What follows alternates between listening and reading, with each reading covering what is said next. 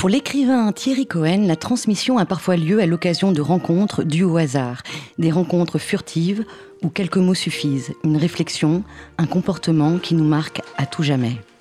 Vous êtes en direct sur Cause Commune, sur 93.1 en Ile-de-France et cause-commune.fm partout dans le monde.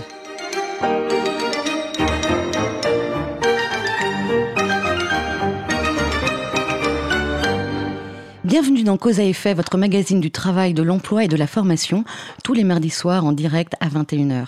Nous sommes le 19 juin et l'émission de ce soir s'intitule Les formateurs atypiques. Dans le monde professionnel, on les appelle formateurs, tuteurs ou même encore enseignants. Tous les jours, ils conçoivent et animent des formations avec le but de développer les compétences de ceux qui y participent. Les formateurs atypiques, eux, n'ont pas choisi de faire de la formation leur profession, mais ils ont pourtant au quotidien un véritable rôle de transmission. Les formateurs atypiques, ce sont ceux qui transmettent à leur manière des savoirs et des expériences singulières, atypiques, jamais enseignées à l'école ou en entreprise.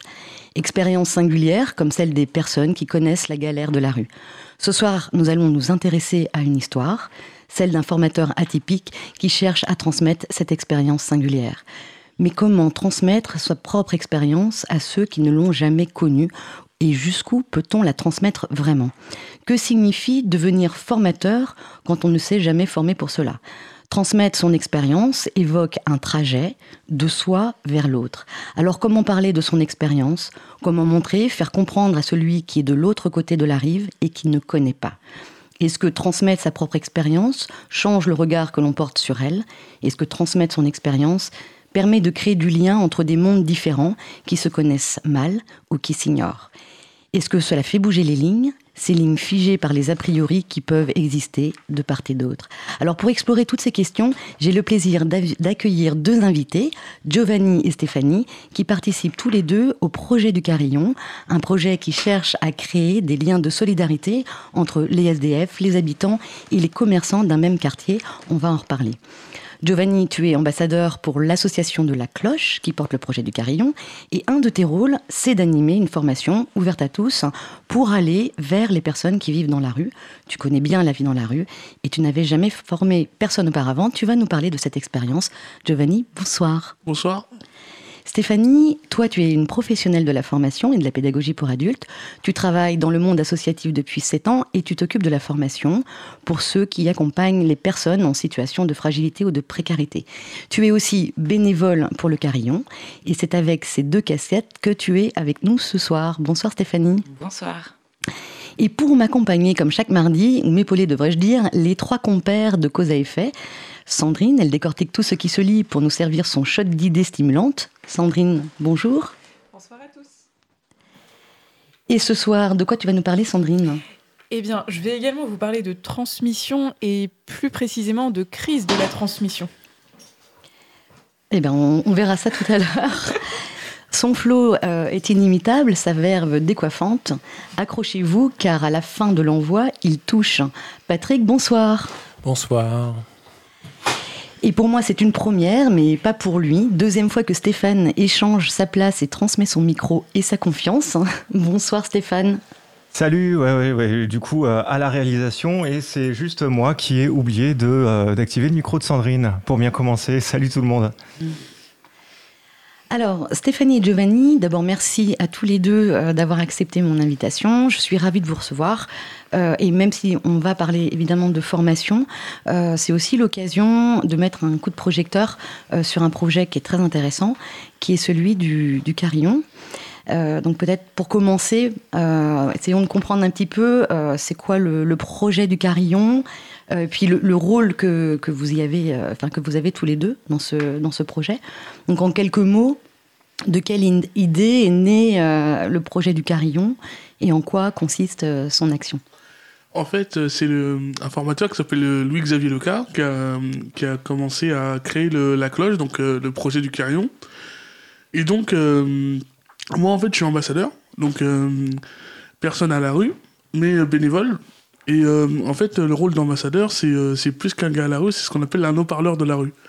Et à partir de ce moment-là, en fait, on a, on a décidé de représenter la rue par tous les moyens. Le premier moyen, bah, c'était une formation. Et après, on va faire faire des stands, faire des formations en entreprise, faire des, dans les associations. Et, et, donc voilà. Et le projet Le Carillon, en fait, c'est un lien social de proximité pour aider les sans-abri. Donc c'est des commerçants solidaires de proximité. Donc c'est une personne qui peut aller à la rue et avoir des services gratuits, comme prendre un verre d'eau, euh, par exemple prendre des invendus, aller aux toilettes. Simple, mais bon, c'est pas ouvert à tout le monde. Mais c'est vraiment un prétexte au lien social pour, euh, se euh, remettre dans le bain, entre parenthèses, de la société. Parce que quand on est à la rue, on n'ose pas aller dans les restaurants. À chaque fois qu'on à chaque fois y va, on a, on a des personnes, on a des, des a priori, que ce soit réciproque, que ce soit les personnes ou, ou même les commerçants donc euh, c'est vraiment un prétexte au lien social pour se, pour se reciviliser, entre parenthèses. D'accord.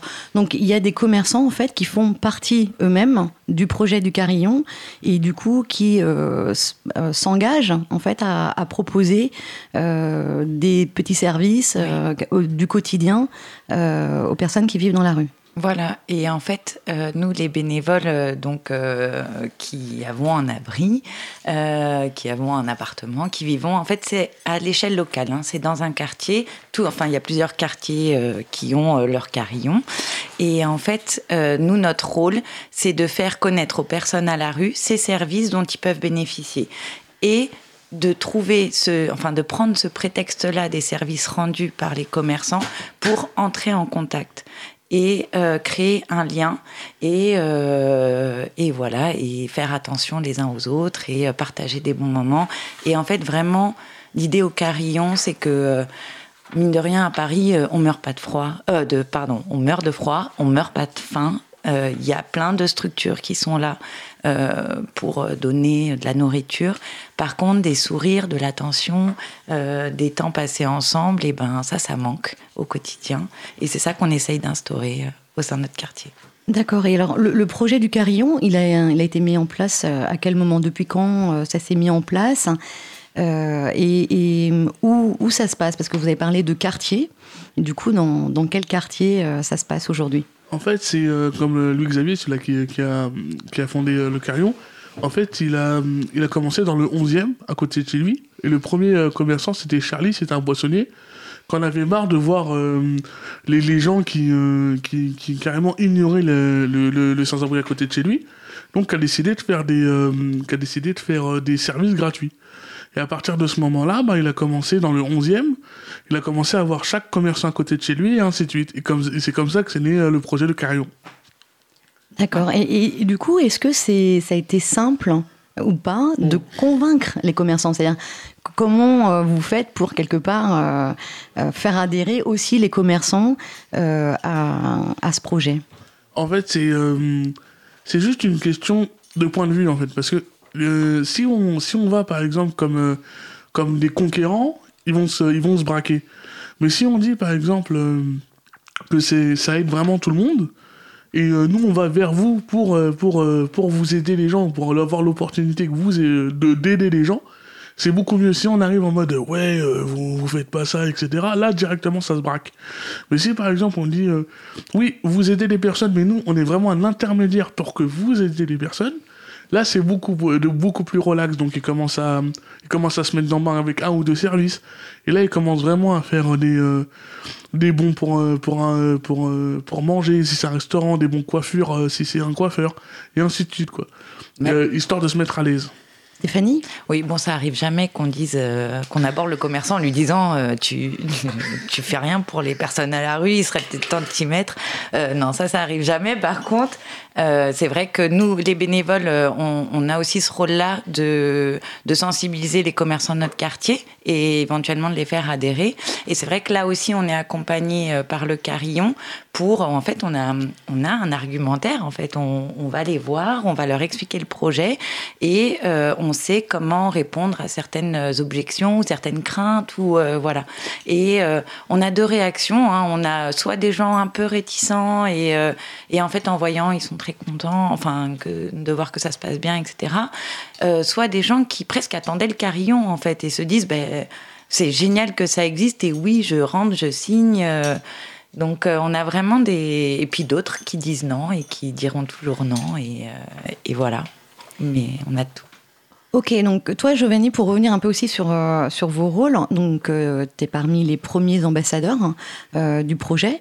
Aujourd'hui, vous êtes combien d'ambassadeurs euh, pour ce projet? Euh, on est une petite dizaine. Ouais. D'accord. Ok, et, et pour les bénévoles, du coup, euh, aujourd'hui euh, Alors, euh, alors, ce qu'on n'a peut-être pas dit tout à l'heure, la question que tu as posée, c'est que comment ça s'organise Donc, ça s'organise par quartier. Aujourd'hui, on est presque dans tout Paris. Chaque, euh, presque chaque quartier de Paris euh, a son carillon. Et on est regroupé par zone. Il y a certains quartiers qui sont aujourd'hui en développement, mais sinon, on est à Nantes, à Marseille, à Lille. À Melun et à Bordeaux. voilà. Et à l'étranger, ça commence. Ouais, il y en a, il y a aussi un, et juste le projet Carillon qui est en Irlande. Voilà. un projet Donc, euh, en Irlande. Voilà. Ouais. D'accord. Un- En fait, c'est un label, le carillon, finalement. Et donc, euh, si. Ouais, ça va devenir en fait parce que le truc c'est que en fait euh, c'est euh, Louis Xavier parce qu'il a décidé de hum, que, euh, que ça soit un label ou voir un truc ouvert à tous. Hmm. Donc ça veut dire que bientôt en fait ils vont leur euh, ils vont les donner à chaque association qui, qui peuvent euh, qui peuvent avoir.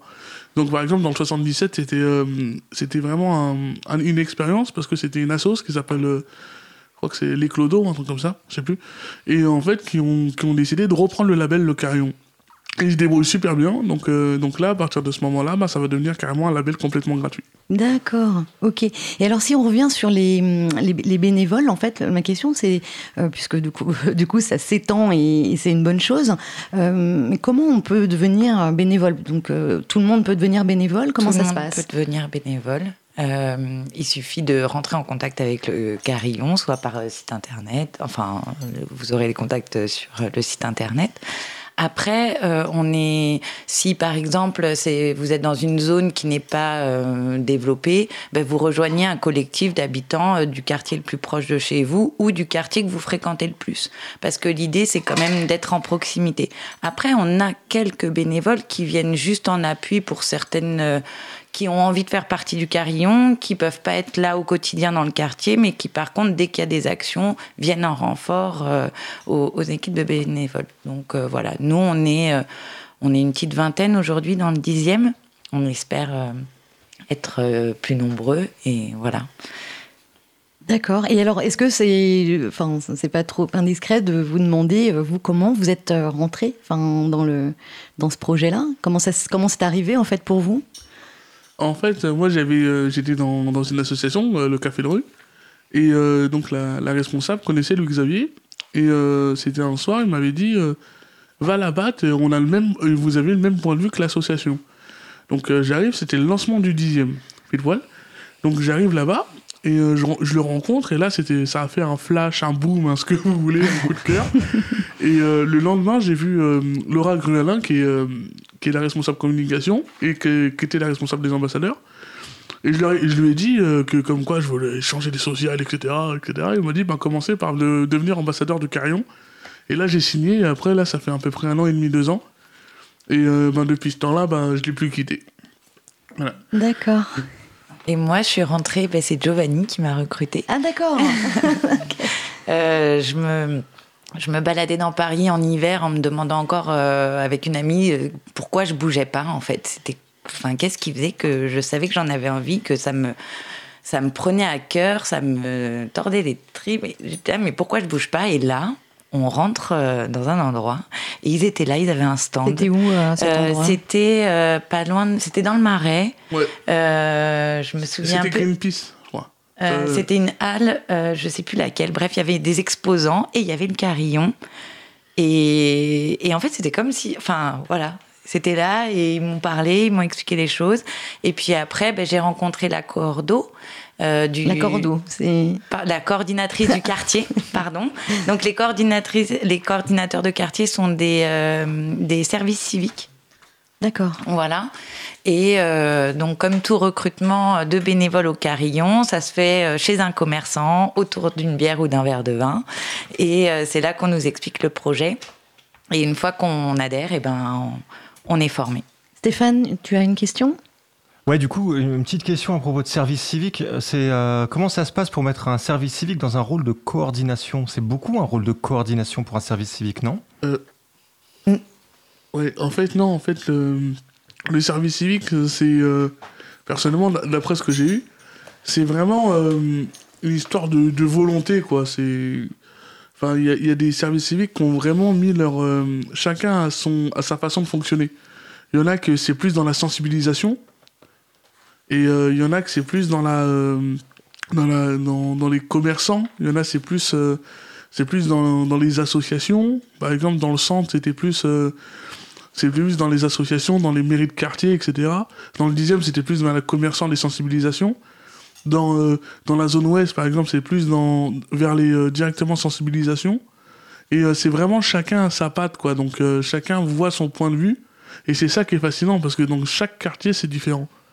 Et euh, oui, enfin oui, ils coordonnent, mais en fait, euh, nous, on fait beaucoup de choses aussi en tant que bénévoles, et en fait, on est tous euh, à 200% avec le carillon. Donc euh, oui, ils font, mais euh, parce qu'ils sont service civique, ils ont aussi euh, le temps de d'avoir leur projet à côté, euh, etc. Et puis ils sont très contents de s'investir à ce point.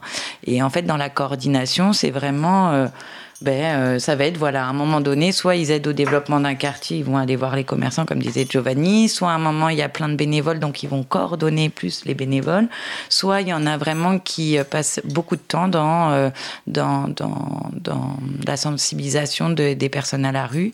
Enfin voilà, chacun en effet a son, a son caractère, a ses, les, choses sur lesquelles il est plus à l'aise euh, et, et développe au carillon. D'accord. Et toi, Stéphanie, ton engagement en tant que bénévole, ça représente euh, euh, combien de temps comme ça euh? Ben, c'est difficile à dire parce que parce qu'en fait le bénévolat il se fait au jour le jour.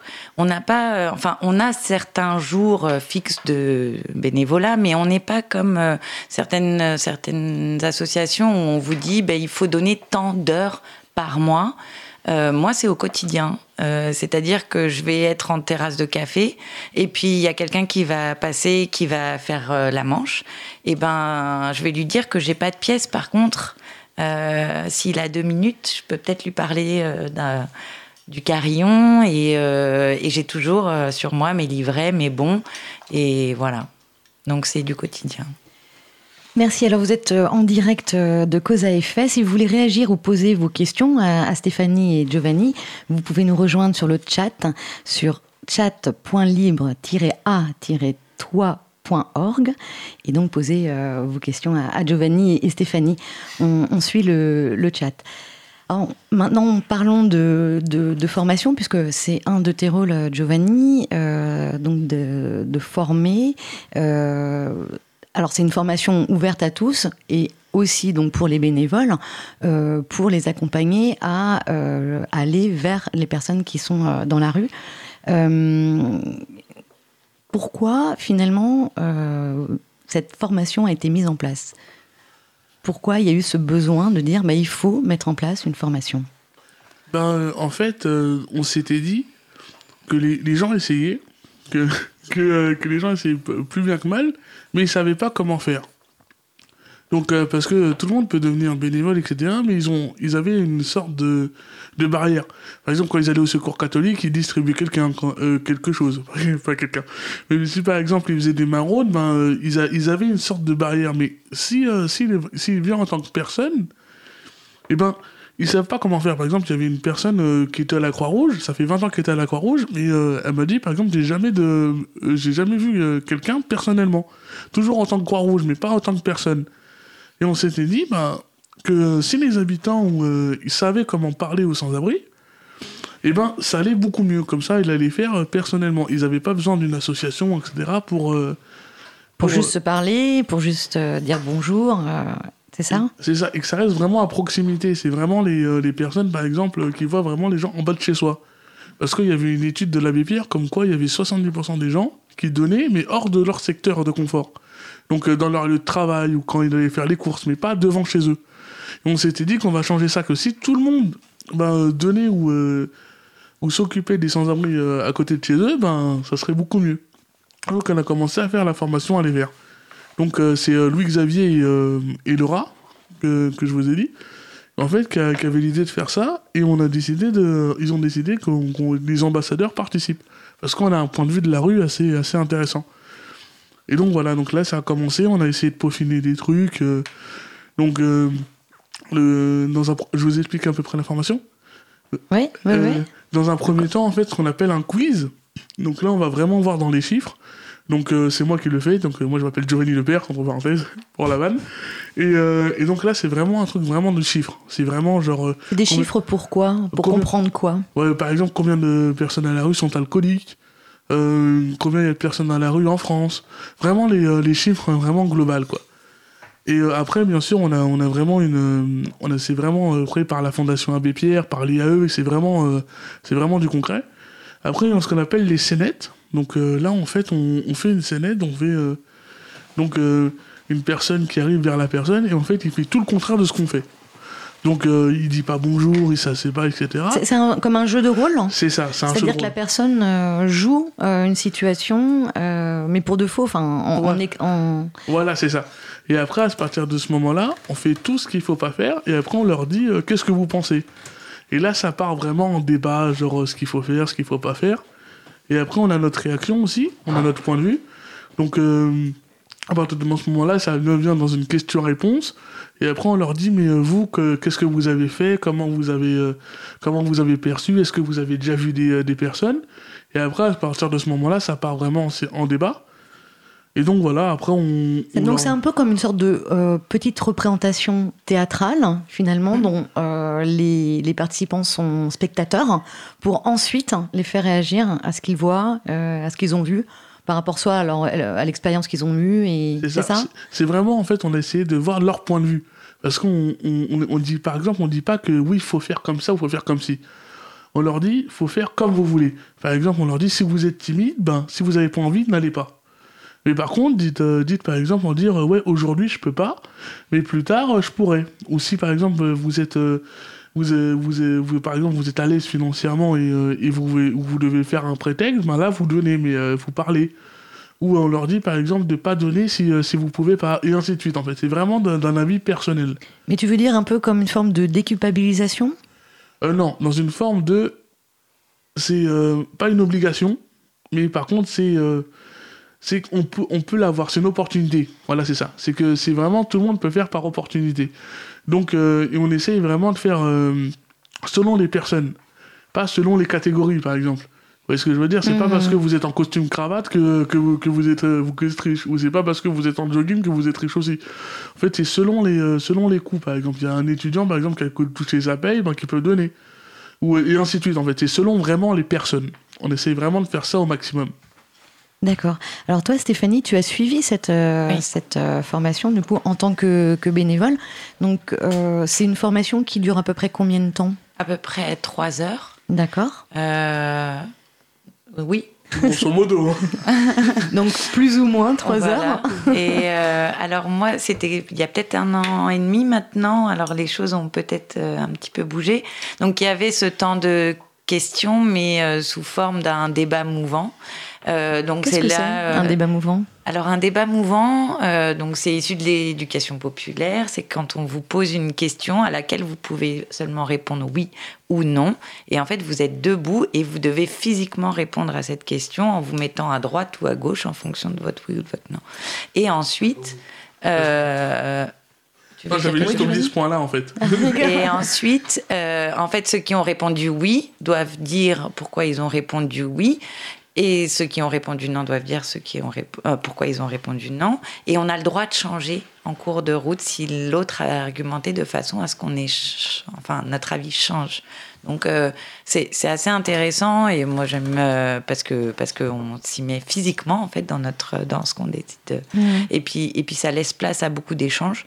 Et, euh, et là, c'est vrai qu'on abordait euh, tous les points.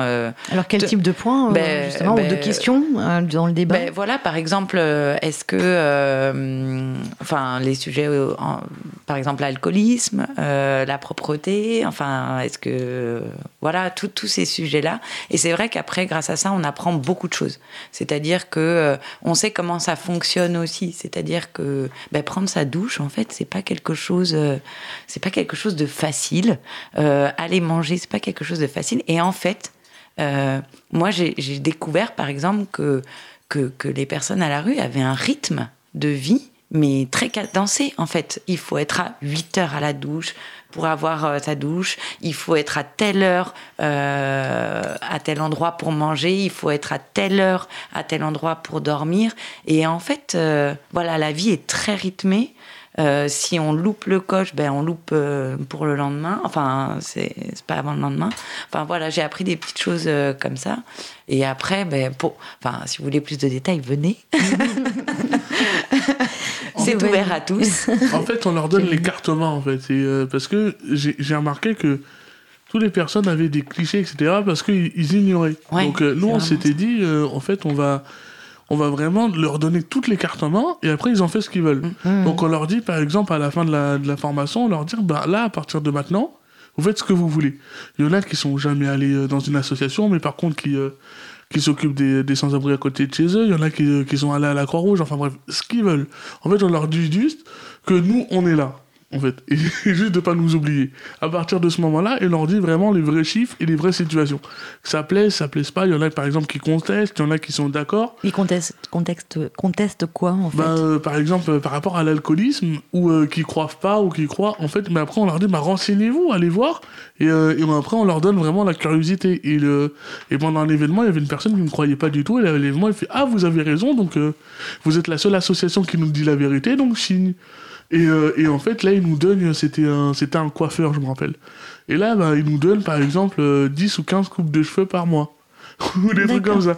Et tout le monde vient avec leur a priori, ou vient optimiste, ou vient pessimiste, mais. euh, C'est quoi, les, le c'est prendre. quoi les a priori, euh, toi Giovanni, que, que tu as le plus entendu finalement des, des personnes qui sont venues se former? L'alcoolisme, c'est ça, l'alcoolisme, et, euh, et surtout le. C'est-à-dire que, tous les gens qui vivent dans la rue sont alcooliques, c'est Ouais, ça le, ouais, l'a ouais. priori? Alors qu'en fait, c'est que, euh, c'est que 21%, en fait, et 19% de la population avec abri. Donc ça veut dire qu'il n'y a que 2% de différence. Mais, euh, mais tout le monde croit, par exemple. C'est ça, c'est ça, qui est, c'est ça qui est fascinant. Et tout le monde avait cette même réaction que vous, en disant, mais oh my god. Et en fait, euh, le truc, c'est que c'est vraiment le mot alcoolisme, parce que tout le monde utilise le mot alcoolisme, mais c'est complètement différent.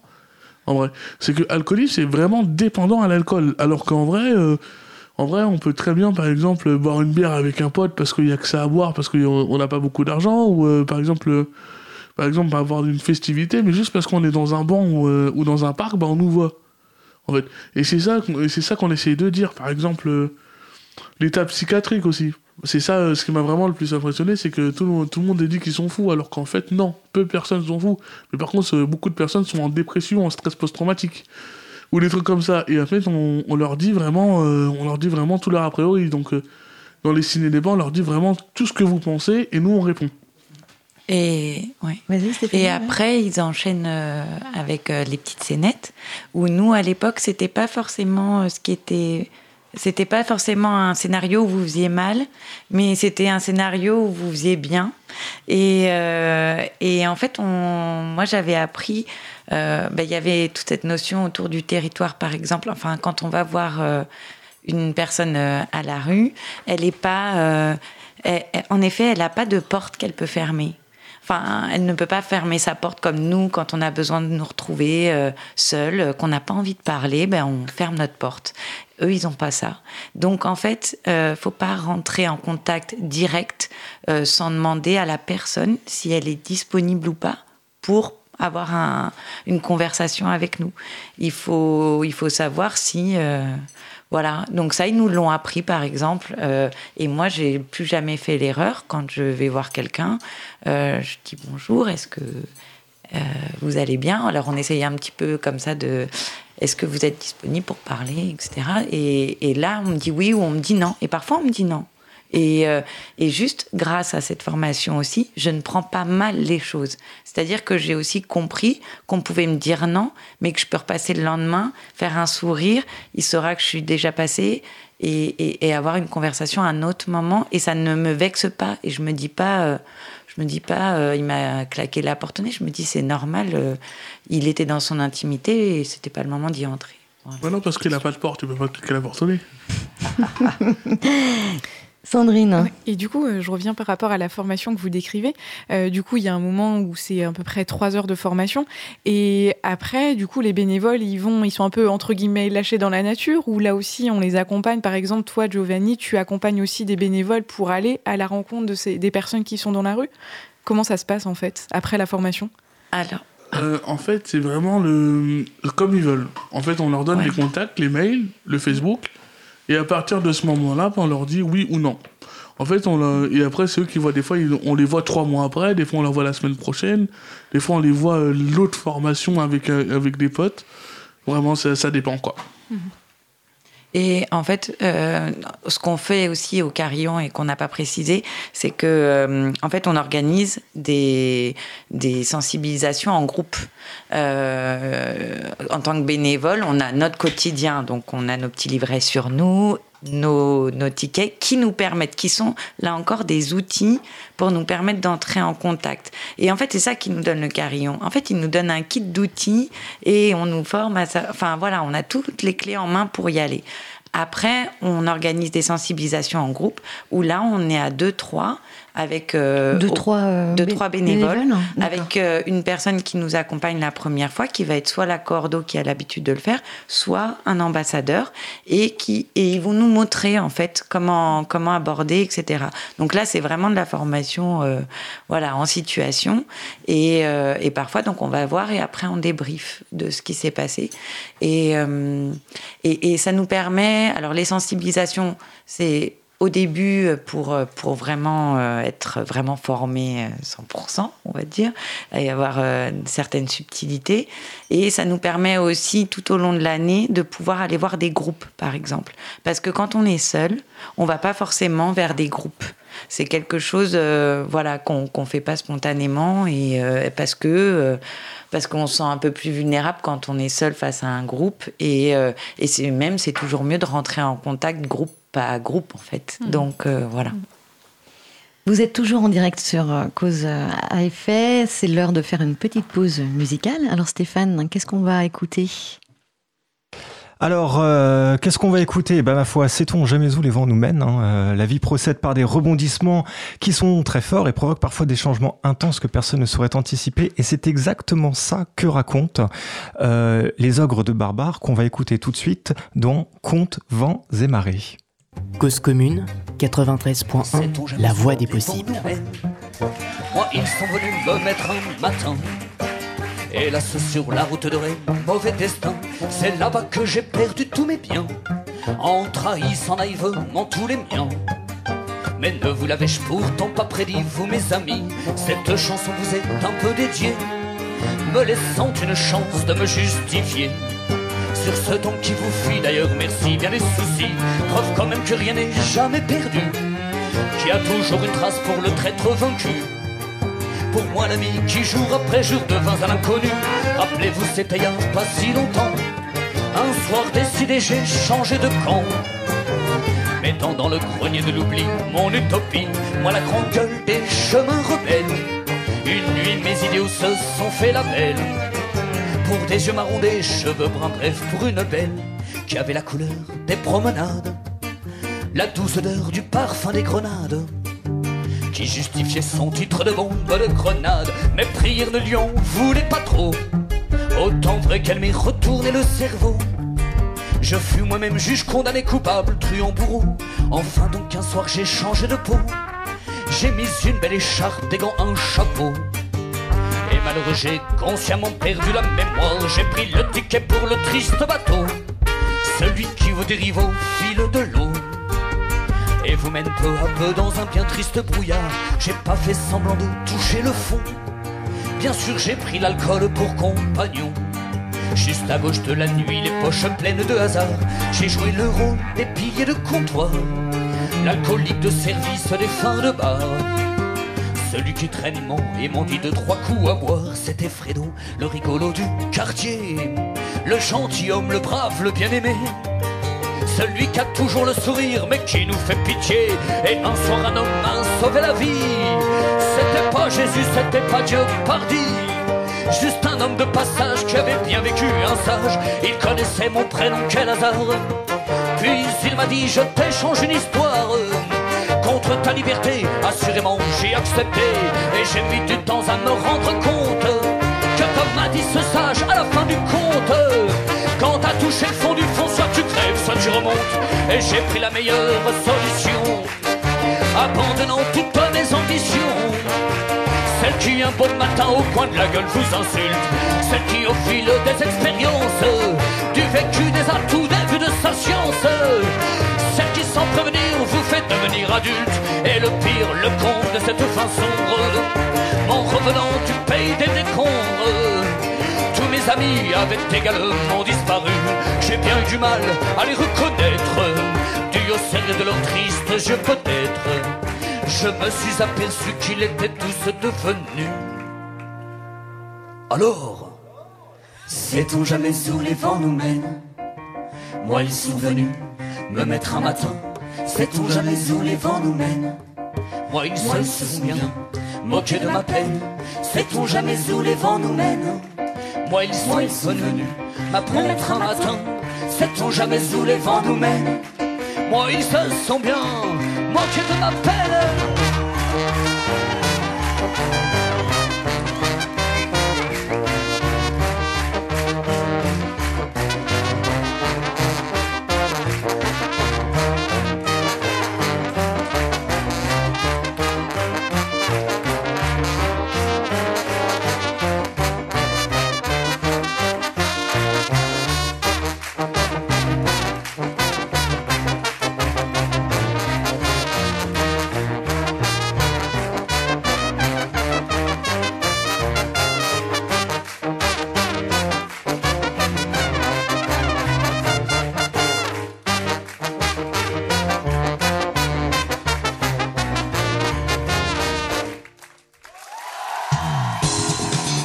Cause commune, cause-commune.fm.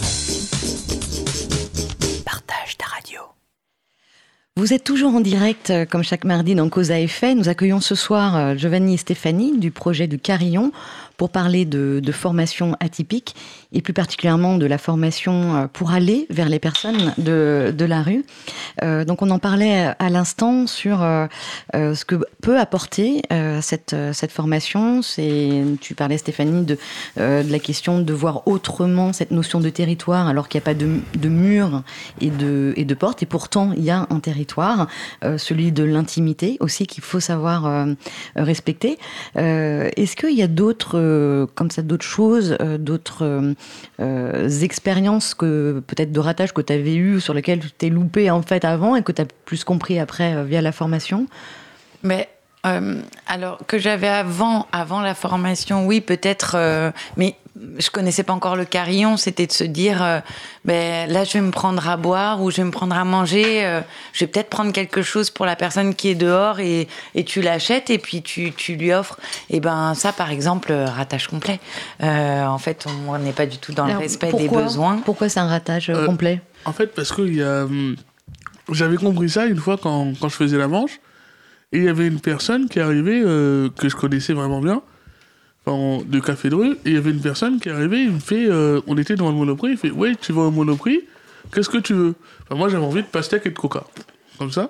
Et donc, j'ai De dit, pastèque et de coca Ouais, mis- Ensemble, hein, Voilà, les deux ça. ensemble. Je sais pas, c'était l'été. Et donc, il arrive, il me fait, bah ouais, bah tiens. Et en fait, il est sorti du Monoprix, il m'a passé une pastèque et de coca. Et, euh, et le lendemain, il est arrivé en me disant, qu'est-ce que tu veux? Moi, j'ai demandé sandwich au thon et granola. Enfin, bref. C'est des associations euh, très originales.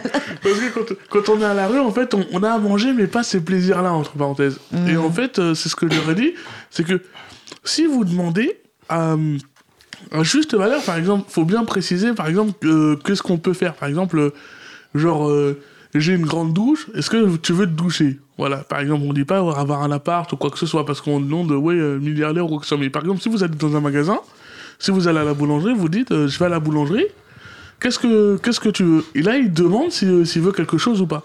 Et ça, ça permet vraiment d'aller vers la personne et en même temps pas d'avoir de ratage. Parce que le ratage, du coup, euh, C'est Stéphanie, dans le non-respect euh, de, de- En fait, on, on- on présuppose qu'elle a faim, euh, qu'elle a envie de ça.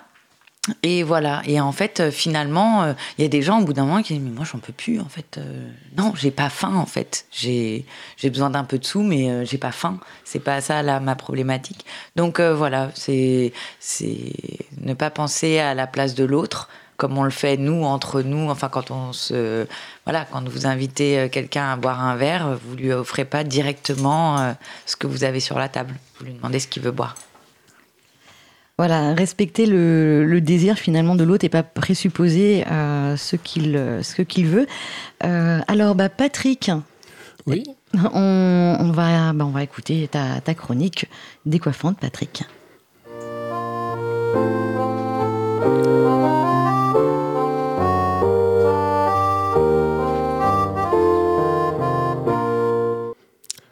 Bonjour messieurs, dames, j'espère que je ne vous dérange pas. Je suis de passage dans votre rame, je dors dehors, je vis dans un monde qui ne m'aime pas. Je fais partie de la ville, la rue m'a absorbé, je respire avec elle tandis que vous dormez. Je respire les rues rendues à leur silence, je respire l'odeur des trottoirs trop petits, celle des murs que je rase, l'odeur du bitume et celle du gris. Vos lieux de passage sont mes lieux de vie. Parfois le matin, assis par terre, je regarde vos genoux passer. Moi aussi, putain, j'aimerais bien aller bosser. Mais là maintenant, messieurs, dames, J'aimerais juste pouvoir me poser. Je n'ai pas peur de travailler, je voudrais même apprendre un métier. Mais des fois, je crois que la rue m'a absorbé. Quand je me penche vers vous, que je fais la manche, c'est courbé, sous le poids des apparences, celles qui font que vous ne me regardez pas. Je me sens invisible, là où tout le monde me voit. Mais bordel, vous avez peur de quoi? Vous restez, la tête rentrée dans vos smartphones. Mais liker, ce n'est pas partager, c'est donner son adresse IP. Pour se refaire, Envoyez du, du prêt-à-penser, des désirs préfabriqués. Vous parlez à des machines. Levez la tête. Un être humain vient de passer. On est tous dans l'errance. On est tous des vagabonds. Vous pensez à vos prochaines vacances, à des réductions pour vos charters, quand vous voyez une pub au-dessus d'un mec qui dort par terre. On est tous dans l'errance, dans un monde qui n'a pas de sens. On s'en remet à l'espérance, aux religions, au gouvernement. On fait des manifs quand on n'est pas content. Bordel, suis-je le seul à vivre dans le présent? Faire avec la réalité, ce n'est pas l'accepter. Ou croyez-vous qu'en est Où croyez-vous qu'est la justice? C'est quoi cette démocratie dans laquelle la raison n'a plus de morale, dans laquelle il y en a une pour chacun en fonction de son propre bien? Quand je viens, quand je viens le soir sous terre pour me réchauffer et que les chiens me chassent, qu'on me renvoie vers la surface ou poussent des pics là où je pouvais me poser, ou sur les bancs poussent maintenant des barricades, on va finir par croire qu'en surface vous pensez qu'on prend trop de place. Avoir, tant de gens dans les rues errer. Verra-t-on un jour la République se lever? Partout dans les villes, les rues seront-elles bondées? Verra-t-on inscrire? Entendra-t-on crier? On est tous des vagabonds, on est tous des sans-foyer. Je voudrais juste une vie, je ne suis pas votre ennemi. Mais qu'est-ce qui vous embarrasse? La peur de vous retrouver à ma place? La peur de te retrouver euh, à ta place? Oui. Alors, ben, on, parle de, de, de place et du, vécu, en tout cas d'un vécu possible hein, euh, de, de, cette place-là. Euh, est-ce que ça évoque quelque chose euh, En tout cas, c'était magnifique. ah, c'était vraiment bien. Je me suis, je me suis retrouvé là-dedans. C'était vraiment cool. Dans quoi, dans, dans quoi tu t'es retrouvé, en fait, là, Giovanni? Bah, le, le fait du. de, quand, on, quand on fait la manche, te, ce fait d'être. De, de, mais clairement, bah, comme il dit, quoi, oppressé ou même, euh, même des fois euh, ignoré. Voilà, donc euh, je, trouve ça, je trouve ça vraiment cool, personnellement. Et, et, moi, je voudrais rebondir sur le, le, travail. En fait, on apprend que, enfin, justement, en discutant avec les personnes à la rue, etc., on nous apprend ça aussi de ben, elles sont là, aujourd'hui à la rue, mais elles ont eu un passé, elles ont des familles, elles ont eu un métier, elles ont travaillé pendant des années, elles ont eu parfois des, beaux appartements, une bonne situation, et puis ça a été, euh, euh, voilà, ça a été la dégringolade, et ça aussi on l'apprend, c'est-à-dire que personne n'est personne n'est à l'abri en fait de, se retrouver sans abri, et, euh, et ça c'est quelque chose qu'il faut quand même qu'il faut quand même garder en tête et qu'on apprend aussi dans ces formations là. Donc, euh, ouais, apprendre à pas rester. En fait, euh, c'est comme s'il y avait deux mondes quelque part. Et ce qui est, ce qui hein Exactement. Ce que tu en penses Ouais, bah moi personnellement, à chaque fois que, à chaque fois que je dis en formation, c'est que moi personnellement, je suis dans le monde de la rue. Donc à chaque fois, je dis le monde de la rue. Tout le monde me dit, mais pourquoi le monde de la rue? Je fais, bah parce que le monde de la rue et le monde de la société, c'est complètement différent. Bah parce que euh, je pense que, que je dis parce que le monde de la rue, je la connais, moi. Donc euh, je connais toutes ces cartes, toutes ces, toutes ces failles, etc. Que le monde de la société, je ne la connais pas. Donc, euh, et c'est pour ça que c'est ça le carillon. Donc, euh, d'ailleurs, ce qui, ce qui m'a vraiment apporté, c'est que petit à petit, en fait, ben, je monte dans, dans l'autre monde, entre parenthèses, mais, mais je reste toujours dans mon monde quand je veux. Et, et c'est ça vraiment le, carillon, c'est vraiment un lien social par rapport à ces deux mondes-là.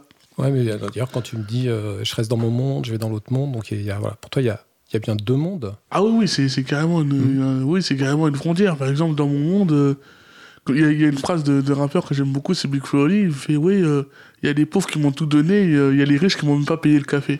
Ben, moi, pour moi, c'est exactement la même chose. Il y a, il y a des, y a- il y a, par exemple, il y a des potes qui ont rien du tout, mais à part, un- à part 5 euros, ben, on va partager un kebab. Et il y a des personnes qui ont, qui ont tout et qui me passent presque rien, quoi. Donc, euh, donc c'est vraiment ça, c'est vraiment les frontières, même par exemple dans, dans l'administratif. Vous voyez directement euh, les mondes qui, euh, qui, sont, euh, qui sont à la rue et les personnes qui n'y sont pas. Et les personnes qui sont à la rue, ils sont contents d'avoir un rendez-vous. Le mec qui est pas à la rue, bah, il, gueule parce qu'il y a une queue de, de, de 5 minutes, quoi. il y a des, on, se dit des fois, ou même par exemple, je sais pas, quand on, fait, quand on fait la manche, des fois on est carrément inexistant. Une fois, il y a- des personnes qui passaient devant moi, qui ont, volé. Enfin, il y a une personne qui a carrément volé devant moi, j'étais devant, il m'a carrément pas vu, quoi. Ou même, on voit pas, on, des fois, on voit les, les personnes, mais euh, en train de marcher, etc., on dirait, par exemple, ben, on il n'existe pas. Donc c'est là que je veux dire les deux mondes, complètement différents. Un peu comme s'il y avait une sorte de, de, De bulle. de, ouais, de bulle transparente mais permanente, une sorte de frontière un petit peu euh, invisible et pourtant bien là. Et, et, et, Oui. ouais. Et Et pour- Vas-y. Et, et- pour finir, en fait, c'est que, en fait, euh, que ça soit très bien que moi ou, euh, ou eux, en fait, en fait on, on crée un fossé. Donc ça veut dire que, ben, en fait, les, les personnes de la rue veulent rester à la rue parce qu'ils se disent, ouais, euh, c'est les riches, ils veulent rien nous donner. Et les, les riches, ils disent, ouais, ils veulent pas bouger, donc, euh, donc, donc on va pas les aider. Et en fait, c'est c'est ça, en fait, qui crée le fossé. Et donc, le carillon, pour moi, c'est vraiment un pont. C'est que c'est qu'on leur dit vraiment, c'est un prétexte sur la sociale pour aller vers les deux. Donc euh, moi, euh, on me dit, oui, euh, moi je suis au carillon, mais j'ai appris vraiment beaucoup par rapport aux autres. Par exemple, pour moi, un mec en costard, c'est un mec qui a du fric. Alors que là, je suis allé en entreprise, ils ont dit, oui, mais on a de l'argent, mais on n'ose pas parce qu'après tout le monde va nous demander. Mais moi, j'avais pas pensé à ça. Oui, ou, ou que les trucs comme ça que nous, on apprend, par exemple, les gars à la rue apprennent euh, des, des personnes bénévoles et les bénévoles apprennent les personnes à la rue. En fait, c'est vraiment la réciprocité. Et c'est ça qui est fascinant en tant qu'ambassadeur, ou même euh, quand je dis ça aux mecs à la rue, ils font Ah ouais, ben. euh, ben, ben, en fait, la et après, il y a un pote qui fait la manche, maintenant il s'énerve plus. C'est Juste plus parce que euh, on lui donne plus. Voilà, c'est ça, ou qu'on qu'on ne donne pas. Ou par exemple, il y avait une vieille dame, par exemple, qui n'osait pas. Je leur ai dit, bah, elle ose pas. Elle fait, ouais, c'est ça, en fait, une grosse salope. Enfin, désolé du terme. mais en vrai, en fait, tu lui as parlé, il lui a dit, bah oui, bah en fait, euh, moi, moi je suis riche, mais euh, le problème, c'est que je donne, bah, je vais donner à tout le monde. Après, là, après, bah, chaque fois qu'il va dans le palier, bah, elle lui donne un, un billet ou un café. Et après, là, à ce moment-là, bah, il le trouvait sympa. Et en fait, c'est ça le truc, c'est que ça crée vraiment un fossé entre les deux mondes. Et, et notre, notre monde idéal, en tout cas, c'est de, de faire un pont éternel. C'est Ouais, bon ce que je dis. en fait, t'es un passeur, toi. Tu vas d'un côté de la frontière et puis de l'autre. euh, Voilà, en fait, le truc, c'est Mm. que c'est comme, un, c'est comme un visiteur, quoi. Venez, venez. ouais. Et puis, et puis ils nous donnent un peu leur code, c'est-à-dire que par exemple, quand on veut aller aborder au-delà du territoire, euh, si on veut aller voir quelqu'un qui fait la manche, parce que là, c'est les moments où ils sont le plus. Enfin, on peut pas se tromper. Par exemple, moi, ça m'arrive de marcher dans la rue et de me dire, je sais qu'il est à la rue, mais je peux pas l'arrêter dans la rue s'il ne fait ni la manche, ni en lui disant quoi, en lui disant, enfin. euh, voilà, enfin voilà, je peux pas, je sais pas s'il est dans cette situation-là finalement. Et, euh, et, et en fait, quand ils font la manche, c'est plus facile. Mais par exemple, au carillon, on nous a appris que là, il est, il est au boulot, quoi. C'est ça, c'est son heure, c'est l'heure où il fait, il fait de l'argent en fait. Et euh, il faut pas le déranger trop longtemps dans ce moment-là. Si on le dérange trop longtemps, il y a, même s'il a envie d'être sympa avec nous et d'avoir une conversation, il y a un moment où il va nous dire gentiment, bon, euh, oui, oui, et il va partir. Et en fait, c'est pas qu'il veut partir, c'est pas qu'il veut pas être en conversation avec nous. C'est que voilà. Et donc moi, ce que je fais maintenant, c'est que je fais attention et je dis, bon, je sais que tu es en train de bosser, mais euh, et là, il y a un truc de T'as un peu compris euh, comment ça se passe, donc il y a échange après. Et, euh, et voilà, et je les remercie vraiment pour toutes ces clés qu'ils nous ont données parce que vraiment ça m'aide. Enfin, j'y arrive et, je peux, enfin, ça m'arrive souvent avec certains de me poser maintenant 20 minutes. J'ai mon papy dans le quartier euh, que je vais voir régulièrement pour savoir s'il va bien. Enfin, je vis vraiment, enfin, en lien avec mes voisins de la rue en fait et voilà. Et là, c'est grâce à eux. On a créé un pont. et, et c'est vrai que finalement, on, on s'engage avec eux dans ce. Dans, en fait, euh, eux, ils sont là aussi pour casser les préjugés, pour, euh, pour qu'on arrête avec tout ça, enfin, tout ce qu'on a dans la tête, pour nous faire sortir, les déconstruire et reconstruire autre chose. Et nous, finalement, ben, même si on est moins entendu peut-être, mais euh, que eux, parce que voilà, euh, moi autour de moi maintenant, je sensibilise aussi. C'est-à-dire que quand j'entends des énormités, je fais partie du combat et, et, et je sors les chiffres à la clé. Euh, quand, euh, alors moi, je les connais pas par cœur, mais j'ai un petit bouquin. Mais, mais je sais quoi répondre aux gens, en fait. Donc, euh, et je me sens, je me sens mieux, voilà, plus à même de répondre. Et je réponds encore mieux quand ils sont là. Et je réponds encore mieux quand ils sont là et dans les gestes. C'est-à-dire que, par exemple, ce qu'on, on, on a deux choses qu'on n'a pas, dont on n'a pas parlé par rapport au carillon. Le carillon ne fait pas la soupe populaire, elle fait la soupe impopulaire. C'est-à-dire que, les, que des personnes euh, sans abri vont euh, prendre des invendus, faire une soupe qu'ils vont distribuer à des habitants pour entrer en relation avec eux. Et là encore, on est dans l'inversion des clichés. Et là, les gens se demandent qu'est-ce que c'est? Enfin, voilà. Et, euh, et, et en fait, c'est dans les actes aussi qu'on sensibilise autant que dans les mots. Ou par exemple, on fait des événements une fois par mois pour créer ce lien social au-delà de personne à personne. On fait un événement où on fait la fête ensemble, où on partage un vrai moment ensemble. Donc ça peut être, euh, voilà, euh, la prochaine fois ce sera le karaoké, enfin voilà. Euh, on fait, on danse, on, on, va au cinéma ensemble, on fait des choses. Ça se passe où Dans la rue? Non, ça se passe soit dans des commerces chez des commerçants qui du nous réseau, invitent, hein. du réseau ou euh, pas du réseau. Euh, la dernière fois, on était au point éphémère, ils nous ont invités euh, pour un événement et on a fait une, une grosse soirée là-bas. Donc, on va aussi dans des, dans des, dans des chouettes lieux. Et, et dans ces moments-là, quand on le fait chez le commerçant, c'est très marrant parce qu'on est tous là et les gens se disent Mais qui est qui? Qui est, qui est qui? Ouais, Qui ça, c'était ma question l'est en pas? fait. Ouais. et en fait, ils le savent pas. Et moi, je leur dis juste, savourez ce moment-là. Savourez-le. C'est, c'est ça qui est magique. Et c'est ça le carillon, en fait. Et voilà. Et ça apprend beaucoup, mais enfin, on apprend beaucoup par. Voilà. En le, en le vivant, Ouais. en fait. hein. Voilà. Et, euh, Et du coup, quand tu parlais de la, de la soupe impopulaire, Mm. du coup, c'est quoi les, les, les réactions spontanées comme ça des gens? Enfin, Tu as parlé d'étonnement, mais qu'est-ce qu'ils disent en fait? Euh, la, la plupart des gens ils disent mais moi j'en ai pas besoin. et après je leur dis bah bah, de toute façon bah, il y, a- il y a des gens qui ont, qui ont- qui ont- qui- qu'ils ont donc pourquoi pas vous? Et donc là à partir de ce moment-là je trouve ça cool quoi. Et donc euh, la plupart du temps c'est euh, c'est euh, non ou euh, ou euh, bah euh, désolé ou un truc comme ça mais après on, on arrive où on leur dit vraiment les, les choses en disant non mais nous on l'a préparé pour vous. Et là tout le monde va être étonné en disant bah et là, ils arrêtent trois secondes où euh, ils viennent, après ils disent oui, c'est quoi, ou un truc comme ça. Ou, euh, Et là, on fait vraiment un prétexte au lien social, mais la plupart des gens, c'est mais nous, on n'a pas besoin. Voilà, c'est ça là. Et La du coup, grosse. ils sont étonnés de, du coup, de, de recevoir euh, un, quelque chose qu'ils n'ont pas demandé, et c'est ça enfin, qu'ils ils sont étonnés de recevoir. Ouais, ou, de ou per- parfois même euh, que la seule chose qu'on demande, c'est du lien et de, de se connaître les uns les autres et qu'on provoque euh, une situation qui va amener ça. On- on- je pense qu'on est en perte de tout ça à Paris et donc euh, les gens sont étonnés. Vous voyez, si quelqu'un vous dit bonjour comme ça dans la rue, vous, Enfin, on est tous étonnés à Paris, alors que dans plein d'autres villes de France, ça se fait. Mais euh, je pense que les gens, voilà, sont étonnés de voir qu'il y a des gens à Paris, des jeunes euh, qui, enfin, et des moins jeunes qui sont là pour juste passer du, enfin, se connaître et passer un moment euh, convivial ensemble. Voilà. Merci. Alors, vous êtes toujours en direct sur Cause à effet. Vous pouvez nous rejoindre sur le chat, euh, donc chat.libre-a-toi.org hein, et poser vos, vos questions à Giovanni et Stéphanie.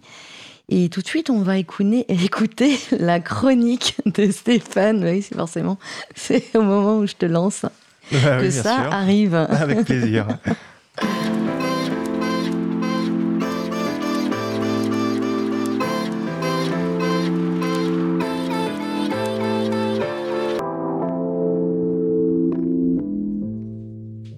Ouais, forcément, c'est quand tu me lances. Bon, bah alors pour mettre un peu les pieds dans le plat tout de suite, euh, euh, Laurence, tu mets combien de temps pour te préparer le matin avant de partir travailler, toi? Euh, bah, Ça dépend. ça dépend. Il y a des jours où je suis large, 15 minutes. oh, large. Non, non, non, je... à peu près une heure. Hein. Ouais, une heure, quoi, comme tout le monde, ouais, bien sûr. Euh, ça doit être dans ces eaux-là. Bah, j'ai connu euh, une personne SDF qui a fait une réflexion tout à fait pertinente à une autre personne qui, elle, ne l'est pas, SDF, qui est plutôt maire d'arrondissement dans, son malheur. Et alors, donc, du coup, euh, notre ami SDF lui pose une question très simple. Combien de temps mettez-vous pour vous préparer le matin? Il a répondu à peu près comme toi, une heure, trois quarts d'heure. Ça dépend des gens. Bon. et lui, du coup, lui répondre, bah, en fait, moi, ça me prend la journée ça me prend la journée de faire ce qu'il vous faut comme temps pour vous préparer le matin. Pour aller chercher mon café et mes croissants, je vais quelque part où la distribution se fait. Alors attention, c'est très normé, c'est très réglé. Et il y a intérêt à se lever de très bonne heure si on veut la douche à 8 heures. Alors Éventuellement, je peux aller dans un café où j'ai mes habitudes, où je connais bien le commerçant, ou euh, éventuellement qui connaît le carillon, mes enfants. Alors, il faut prendre ta douche. Alors, tu traverses Paris, tu vas dans un bain-douche, tu vas pas dans n'importe lequel. Alors, déjà, faut espérer qu'il soit ouvert. Puis, ça dépend du jour, puis de l'heure, puis de raisons plus ou moins aléatoires. Puis, attention, hein, tous les bains-douches sont pas les mêmes. Donc, euh, tu as pas envie d'aller dans celui du 12e, qui pas forcément dans un état qui convient de nommer avec des mots euh, qui conviennent? Et puis alors tu préfères peut-être celui du 18 ou du 13, sachant que il euh, en a pas dans le 15 ou dans le 8, euh, bien sûr. Alors évidemment, pour te déplacer, bah, tu fraudes le métro ou tu y vas à pied. Chemin faisant, il se fait déjà l'heure de déjeuner. Tu vas à la distribution alimentaire, ça peut être n'importe où, au bout du 93, que sais-je. Et puis tu reviens sur Paris, il est déjà la fin d'après-midi. Et c'est à ce moment-là que ta journée est censée commencer, figure-toi. Alors tu vas dans une bibliothèque pour l'accès Internet pour gérer ta CAF, enfin ta non-CAF, ou un rendez-vous en CHU, ou alors tu es censé trouver du boulot, que sais-je. Ah oui, puis alors évidemment, il est 17h, donc appeler le 115, c'est fini à 17h, c'est fini. Euh, bref, la soirée arrive vite, très vite. La réalité du temps pour quelqu'un à la rue, c'est celle-là. Ok Stéphane, et, la fracture numérique alors? Et oui, donc du coup, justement, la fracture numérique, il me paraissait utile de juste de planter ce décor parce que lorsqu'un centre social parisien ferme son accès libre informatique, ce n'est pas seulement l'accès au matériel qu'il ferme. C'est une contrainte extrêmement lourde qui fait porter sur tous les bénéficiaires. Donc du coup, vous en comprenez sans doute maintenant la portée. La raison de cette fermeture a été provoquée par le fait que le rapport d'activité mentionnait environ deux tiers de SDF parmi les bénéficiaires de ces accès libres informatiques et que cela pouvait provoquer, figurez-vous, des problèmes d'hygiène. Pourtant, le personnel euh, n'est pas de base en fait au courant du nombre de SDF. En fait, ils ont été tout à fait stupéfaits par les, statistiques, simplement parce que, euh, alors déjà d'une part, il n'y a pas de problème d'hygiène et euh, pas spécialement, en tout cas pas suffisamment pour être visible. Et ils ont su le nombre de, bénéficiaires des accès libres informatiques en regardant les adresses de domiciliation donc Aurore et la permanence sociale d'accueil. Euh, et donc c'est à partir de là qu'ils ont qu'ils en ont déduit la situation euh, sociale des, euh, des, personnes. Mais il s'agit de personnes essentiellement qui dorment par exemple dans des hôtels sociaux, dans une voiture, parfois qui travaillent même. Donc sans domicile fixe, ça veut pas forcément exactement dire sans domicile tout court. Et je pense notamment euh, donc à toi euh, qui a euh, refusé une formation euh, que je te proposais parce que tu dormais dans une voiture et que tu n'aurais pas pu prendre de douche avant de venir apprendre. C'était juste pas possible pour toi. La question de l'hygiène passait avant. Alors bassesse incompétence, on ne sait pas, mais, euh, mais, mais voici ce qui s'est passé pour ce centre social. Mais qu'est-ce qui s'est passé lorsque cet accès libre informatique a fermé? Et oui, alors du coup, la conséquence de la fermeture, alors bon, déjà, euh, l'accès libre informatique, je le reconnais, il résout pas tout, hein, parce que il faut déjà savoir se servir d'un ordinateur avant de pouvoir y accéder. Donc ça, c'est aussi un problème qui est à régler. Il faut peut-être éventuellement savoir lire le français, ce qui peut euh, être euh, un, certain problème pour, pour d'autres types de bénéficiaires. Euh, mais si tant est qu'on le sache, eh ben, pas d'ordinateur, pas de déclaration CAF d'impôt ou de Pôle emploi, pas de démarche en préfecture, pas d'accès à l'information, comme le site du Carillon, par exemple, euh, ou autre association dédiée. Tu n'as pas d'email et tu n'as pas de contact avec les gens non plus. Et puis tiens, d'ailleurs, je vais en profiter pour faire un petit aparté à propos des réseaux sociaux dont nous parlions beaucoup la semaine dernière en recevant Yann Maël Larère sur les relations numériques de travail. On a beaucoup parlé de Facebook et malgré tout l'aspect controversé qu'il peut avoir, euh, quand on sait qu'un des gros dangers de la précarité, c'est la désocialisation, ben là c'est un outil qui prend un sens qui est tout à fait différent. Et il n'y a pas d'autres euh, structures qui font ça? Si, si, si, si, bien sûr. Donc, il y a plein d'autres associations, euh, telles que Aurore, que, que, je viens de citer euh, notamment, Euh, et puis après, bah, vous avez toutes sortes voilà, de cyberespace, espace public numérique, les bibliothèques aussi éventuellement. Euh, et les autres associations étaient furieuses en fait d'apprendre la, la, fermeture d'un tel service. Non pas parce que ça leur faisait une grande influence, bon ça ça fait partie des aléas. On a un pôle emploi qui fusionne, et bah, tout de suite on a une influence de gens euh, au, dans un pli, un cap emploi ou une mission locale. Bah, en fait là c'est pareil. Ceci étant, euh, au-delà des, des, aléas, en fait leur stupéfaction ça a été face à, à ça a été la compréhension de ce monde en fait, qui est le monde euh, de la rue, de la part de, ce centre social. Alors euh, qu'on se mette bien d'accord, je leur jette pas la pierre et par ailleurs je les cite pas. Hein. Et il y a plein de centres sociaux qui bossent super bien. Espace 19 dans le 19e, euh, Centre Cerise, Soleil Saint-Blaise également. Il y en a environ une trentaine à Paris. Ils font un super boulot et je vous invite à aller les voir. Mais cela dit, ce que je voulais vous démontrer, c'est que l'incompréhension, elle vient de partout et que apprendre, ça appartient euh, euh, là de toute évidence, y compris à des travailleurs sociaux. Donc par conséquent, ça appartient à tout le monde.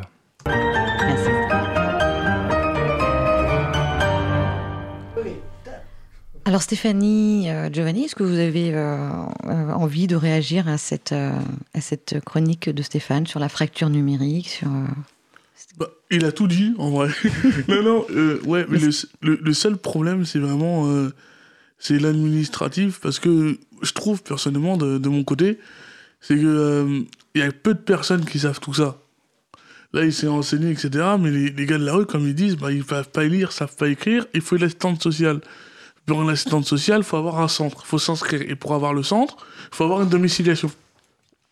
Vous voyez le truc ou pas? Bah oui, mais, oui, mais pour avoir la domiciliation, il faut avoir l'assistante sociale. Donc à partir de ce moment-là, ça va vraiment dans un cercle vicieux. Et, euh, et donc il y, y, a plein de personnes, par exemple, ça fait 2-3 mois qu'ils sont à la rue, mais qui, euh, mais qui savent, mais qui savent pas encore euh, comment, comment, comment avoir les associations.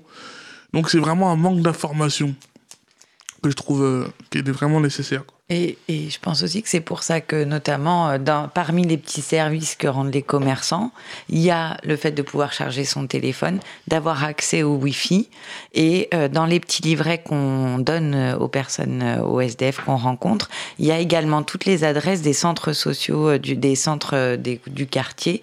Euh, et voilà. Après, euh, ça fait pas partie de notre rôle de bénévole, mais quand on devient finalement euh, euh, proche, à les voir tous les jours, etc. Ben, il y a un moment où on finit par par discuter de la situation, etc. Et puis hein, parfois, moi, moi, j'ai eu du temps quelques fois, et puis je lui dis mais comme comme on le ferait avec un ami, hein, c'est bon tu te motives à faire ta carte d'identité. Moi, je me motive à faire la mienne parce que je l'avais perdue. On se met un challenge. Moi, je t'accompagne là et toi, tu. Et, en fait, euh, voilà, on finit par, euh, les accompagner quand on peut, euh, mais pas comme, euh, pas comme des assistants sociaux, hein, vraiment comme, euh, voilà, comme, euh, comme quelqu'un qu'on connaît et qu'on apprécie et qu'on a envie de booster sur sur quelque chose qui Giovanni, tu veux fait. réagir ouais, Et ce qui nous manque aussi, c'est la motivation. Et ouais. c'est ça, c'est ça que les bénévoles ils viennent, c'est parce que euh, techniquement, bah, on, on se douche pas, enfin ou quoi que ce soit, ou même on n'a pas la motivation et euh, juste le fait d'en parler ou euh, ou de trucs, bah, des fois, bah, les gens ils disent. bah ouais, bah si bah, on paye une bière, mais par contre si tu fais ça ou un truc comme ça, on se voit après on en discute. Et là, en fait, il se dit, et euh, on se dit dans sa tête, bah, en fait, bah, ça, ça motive bien, quoi. Donc, on va faire ça, on va faire ça. Et après, on est fier aussi de dire, bah, moi, moi, j'ai fait ça. Et après, la personne va faire, ouais, c'est cool et tout. Et juste le fait de, de, de pas se sentir seul, déjà, c'est déjà énorme, quoi. Mais ce, ne pas se sentir seul, euh, c'est valable en fait pour tout le monde, qu'on vive dans la rue ou qu'on ne vive pas dans la rue. Euh, se motiver parfois euh, à faire des choses et ne serait-ce que, je sais pas, je dis n'importe quoi, aller, aller à la poste, aller, aller, à la poste, aller au sport, et eh ben c'est un petit peu pareil. Allez, viens, on y va et ça motive aussi et on aussi on peut être content et, et, fier de l'avoir fait après. Vous êtes toujours en direct sur Cause Effet. Nous allons aborder la deuxième pause musicale. Alors Stéphane, qu'est-ce qu'on va écouter cette fois-ci? Qu'est-ce qu'on va écouter cette fois-ci? Eh bien, ma foi, c'est pas nous qui sommes à la rue, c'est la rue qui est à nous. C'est exactement ce qu'on va écouter tout de suite et on se retrouve euh, tout de suite après, ma foi, le temps que je retrouve la chanson. La voici. Alors, on se dit que c'est parti Embarquez Cause commune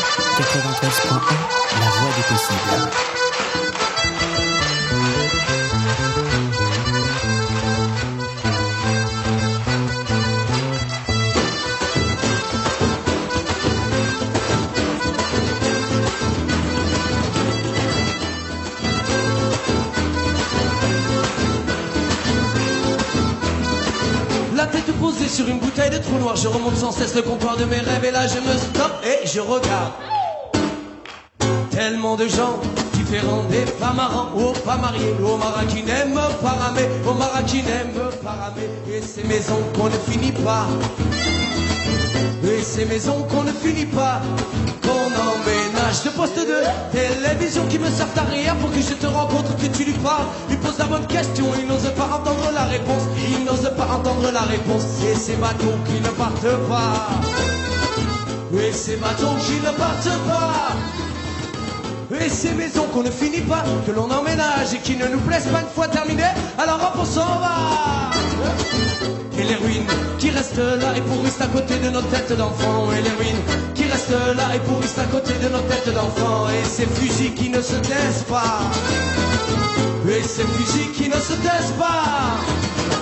Tcha tcha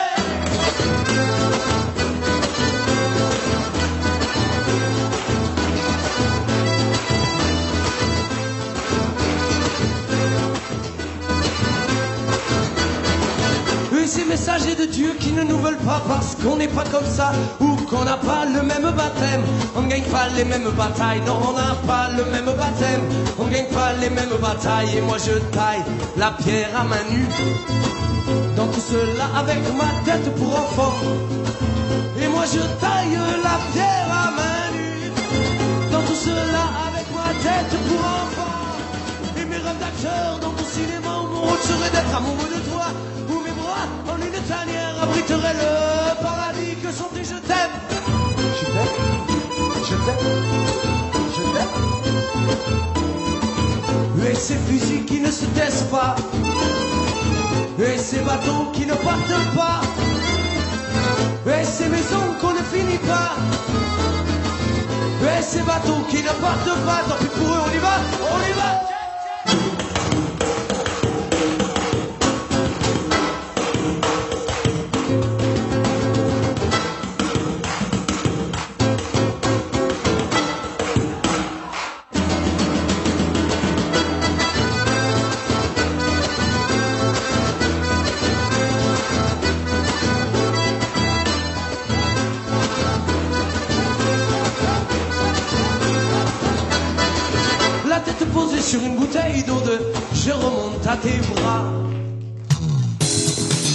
Cause commune, cause-commune.fm.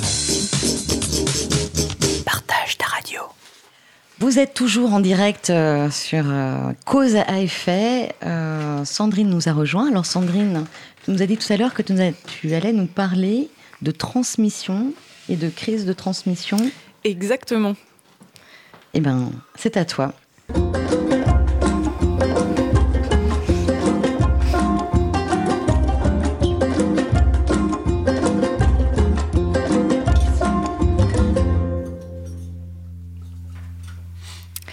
Donc effectivement, je vais vous parler de transmission parce qu'il me semble que c'est quand même le cœur de notre sujet ce soir, Euh, mais peut-être sous un autre angle, mais il y a certainement des ponts qu'on pourra faire.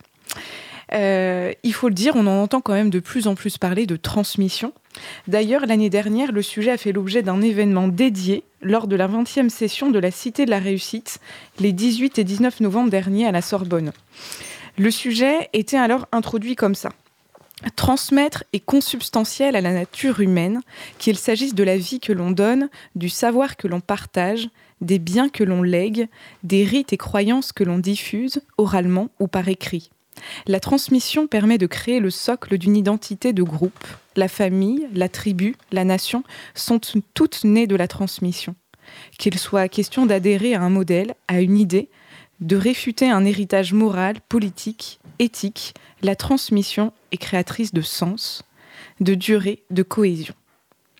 En somme, les transmissions sont multiples, elles sont partout et inhérentes à notre existence. Je dirais même qu'elles sont vitales. Votre expérience de formateur euh, nous montre d'ailleurs à quel point elle est importante et pas si évidente que ça. Pas si évidente. Et d'ailleurs on parle beaucoup, beaucoup de crise de la transmission. Mais que faut-il entendre au juste par crise de la transmission? S'agit-il des manières de transmettre? Du contenu des transmissions? Des personnes qui transmettent ou reçoivent? Peut-être est-ce un peu de tous ces ingrédients. Pour illustrer ce propos, je souhaite évoquer là les transmissions qui s'opèrent à l'école, car il semblerait que c'est en particulier dans cette institution que la crise ferait rage. En 2015, Philippe Mérieux, euh, professeur des universités en sciences de l'éducation notamment, euh, annonçait l'urgence de conjuguer ensemble la transmission des savoirs et l'émancipation des sujets.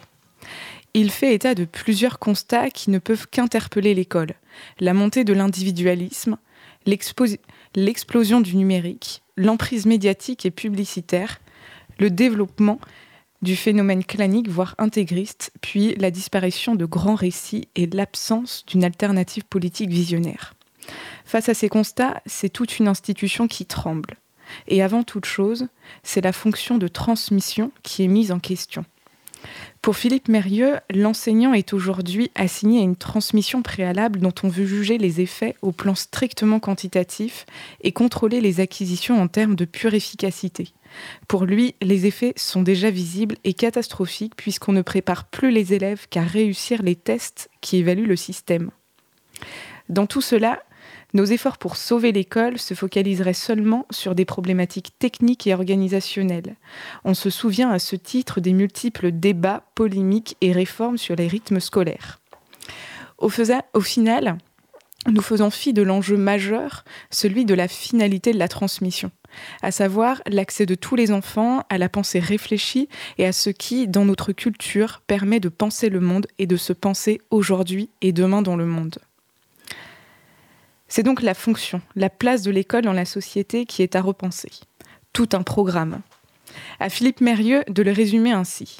Un projet éducatif sociétal qui garantisse le droit à l'éducation pour tous et privilégie la coopération sur la concurrence, la formation de l'enfant citoyen à la docilité de l'enfant soumis et consommateur. Et c'est là que la question de la finalité de la transmission se pose.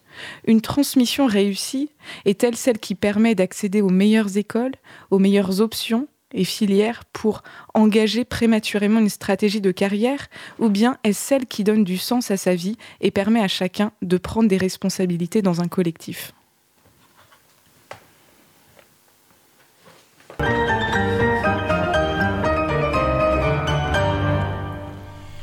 Euh, faire prendre du sens à, sa vie. Alors, bah, j'aimerais bien de revenir en fait sur, euh, sur l'expérience que tu as eue, toi, Giovanni, euh, d'être devenu finalement formateur à travers, à travers la mise en place de cette formation pour aller vers les personnes de la rue. Et je me demandais, en fait, c'est est-ce qu'avec le recul, tu te dis, il y a des choses qu'on ne peut pas forcément transmettre de sa propre expérience? Bah en fait, c'est comme vous dites, c'est le recul en vrai, parce que en fait, euh, moi, dans mon, dans mon cas perso, c'est. Euh, en tant qu'ambassadeur, c'est pas qu'en tant d'expérience, mais il faut le recul nécessaire pour en parler.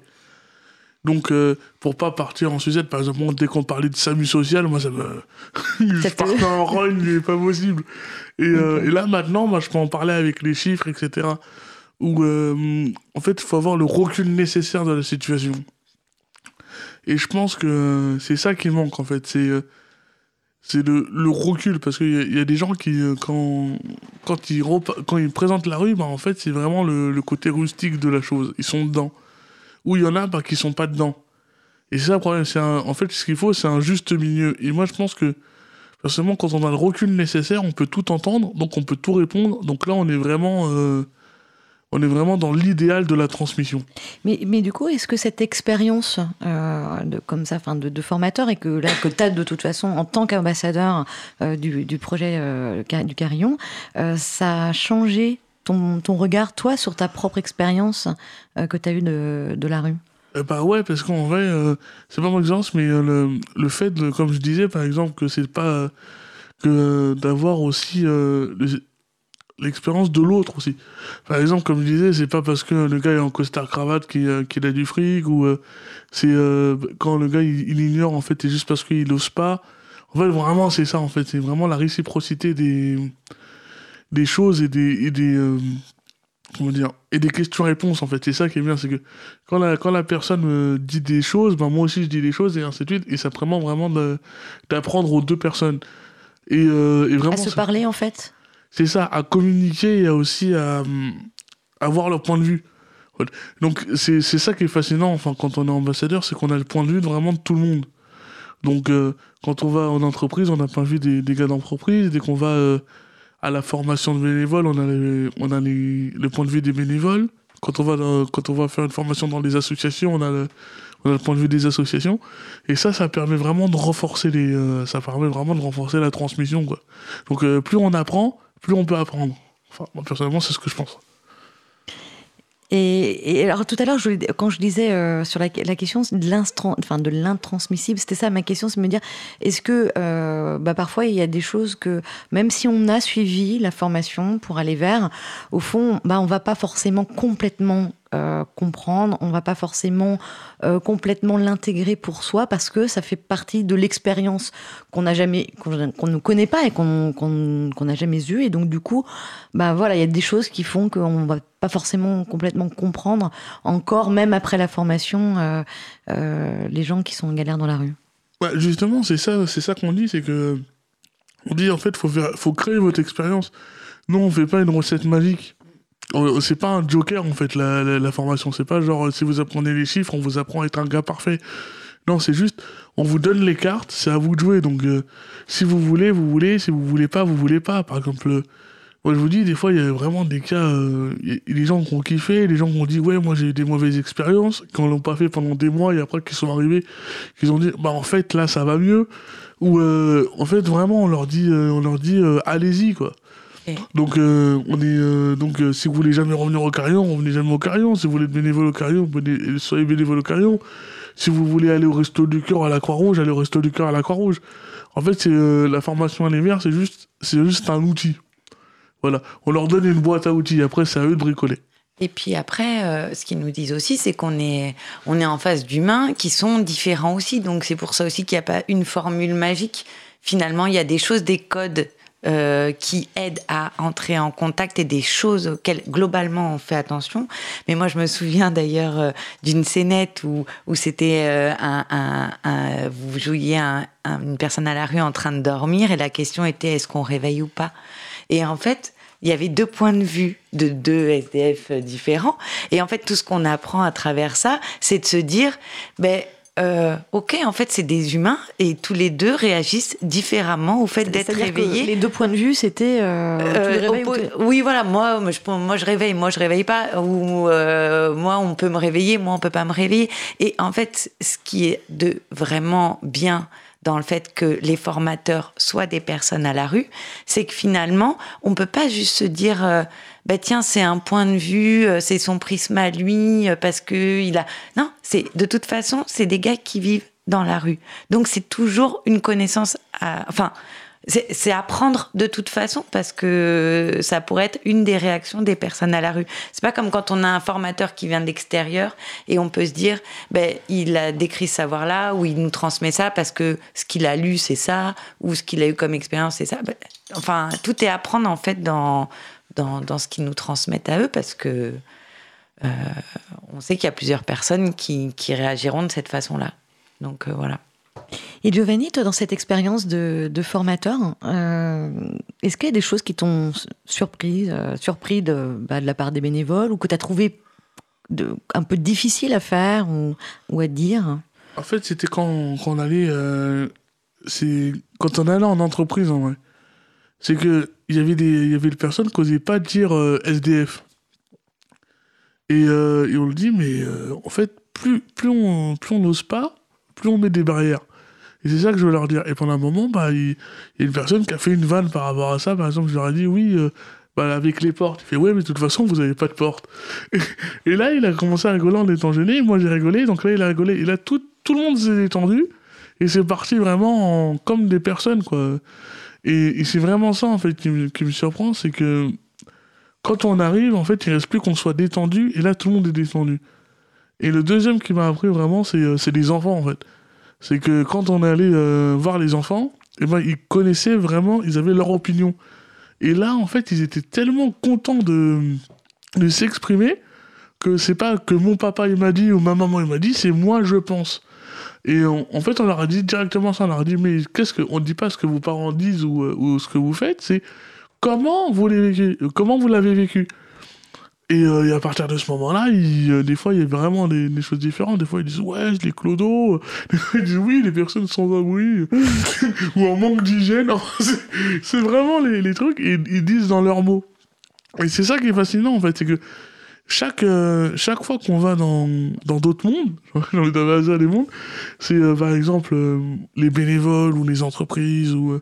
en, en fin fond du 8e, une fois on, on est allé dans une dans le 8e, ou on est allé au fin fond de Porte de Clignancourt, ou on est allé dans un collège hyper chicos, ou, et en fait on est allé dans, dans des endroits comme ça, et ce qui était fascinant, c'est que chacun avait leur point de vue, et à chaque fois on apprenait. Donc en entreprise on apprenait, dans une assoce on apprenait, euh, chez les enfants on apprenait, et, euh, et c'est ça, qui, euh, c'est ça vraiment qui m'a surpris, c'est que après un an et demi que, de, qu'on- qu'on- que je forme, et ben j'apprends toujours encore. Et c'est ça qui est cool. T'es un peu comme une sorte de, de voyageur, un peu nomade qui va comme ça de monde en monde et euh, qui Un ambassadeur. Un ambassadeur. et, et- et du coup, euh, tu, enfin, je veux dire, euh, donc ta motivation à, à former euh, est sans cesse, euh, voilà, renouvelée.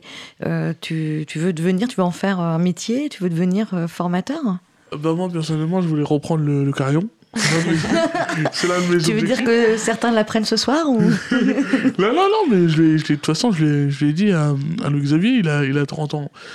Et je lui ai dit, ben, je vais faire exactement le même parcours, donc j'en ai 24. Donc euh, dans 5 ans, euh, je reprends la boîte. Ah oui, non, mais sérieux en plus. Ah oui, sérieusement, oui. Ok, c'est- c'est super cool. Parce que en vrai, c'est vraiment le, le truc que je veux faire. Et euh, j'ai mis vraiment plein de points de vue. Et c'était ça qui était fascinant, c'était le, le fait qu'en fait, on a. hum, Dans le carillon, c'est qu'il y a plein de conseillers qui conseillent. Par exemple, il y a un conseil d'administration qui est complètement différent. T'as Louis Xavier qui dit tout le temps oui. T'as- par exemple, t'as Elisa, ben, euh, elle dit tout le temps non. et donc, c'est un sorte d'équilibre, en fait, où, euh, et t'as Laura, par exemple, qui, euh, qui est beaucoup plus pensif. Par exemple, qui disent, il faut, faut vraiment que tu fasses de ça, de A à Z. Et t'as, une personne qui Alice qui fonce complètement, qui, qui va vraiment à l'arrache. Et en fait, c'est ça qui est fascinant, c'est que tout le monde a leur point de vue. Et, euh, et c'est ça, moi, au bout d'un moment, je me suis dit, qu'est-ce que je voudrais faire? Et en vrai, c'est vraiment, euh, moi, je voulais être chef de projet à la base. Et donc, ben, pour moi, le projet, ben, c'est, euh, le projet de Carillon, c'est, c'est vraiment le, le truc qui me motive le plus. Et être riche.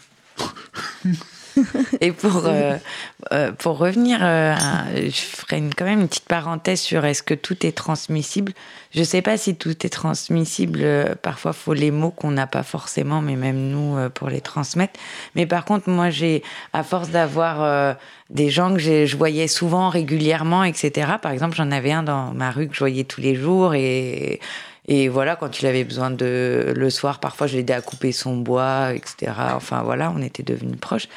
Et un jour, j'ai osé lui dire, parce que j'ai déjà vu qu'il, par exemple, dans mon quartier, il y a un peu de crack. Bon, j'ai vu qu'il prenait du crack. Moi, j'ai jamais pris ça et je savais pas ce que ça faisait.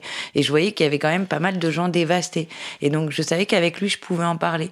Ben, par exemple, je lui ai demandé un jour, je lui ai dit, mais dis-moi, c'est quoi? Ça fait quoi? C'est quoi l'effet? Pourquoi vous en prenez Et en fait, quand on, en fait, on nous explique tout.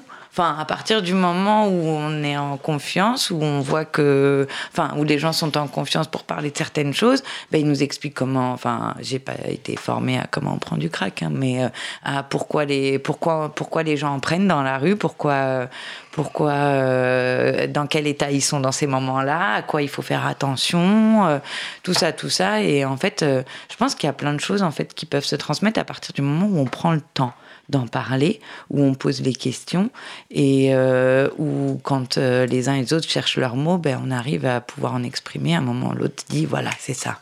Et Alors justement, mettre des mots, est-ce que euh, toi, par exemple, Giovanni, as dû, à un moment donné, tu as mis des mots sur ta propre expérience et que, auquel tu n'avais peut-être pas pensé jus- jusque-là, finalement? Et euh, ouais, ouais, carrément, parce que au début, en fait, on avait de la haine. Moi, j'avais de la haine, vraiment. euh, donc, euh, ça veut dire que j'étais en mode. comme j'aimais bien dire, en fait, j'étais un marteau-piqueur. Et mon, et mon idéal, ben, comme c'est Louis Xavier, c'est un scalpel. Et, donc, en fait, on a, je me suis dit, je vais devenir un scalpel. Donc, au fur et à mesure, en fait, ben, je devenais beaucoup plus réfléchi. Donc, ça veut dire que, genre, j'écoutais les gens. Avant, j'écoutais pas les gens, je disais, ouais, c'est de la merde, etc. Et après, plus en plus on formait, plus j'écoutais les gens de différents, de différents avis, par exemple. Les gars qui disent qu'il est complètement contre les assos, il y en a qui est complètement pour l'État, il y en a qui est complètement libéral. Et à ce moment-là, en fait, je les écoutais. Et à chaque fois, en fait, je me suis formé. Et, euh, et c'est ça, en fait, c'est que l'expérience, c'est pas une question de connaître quoi que ce soit, c'est une question d'être réfléchi.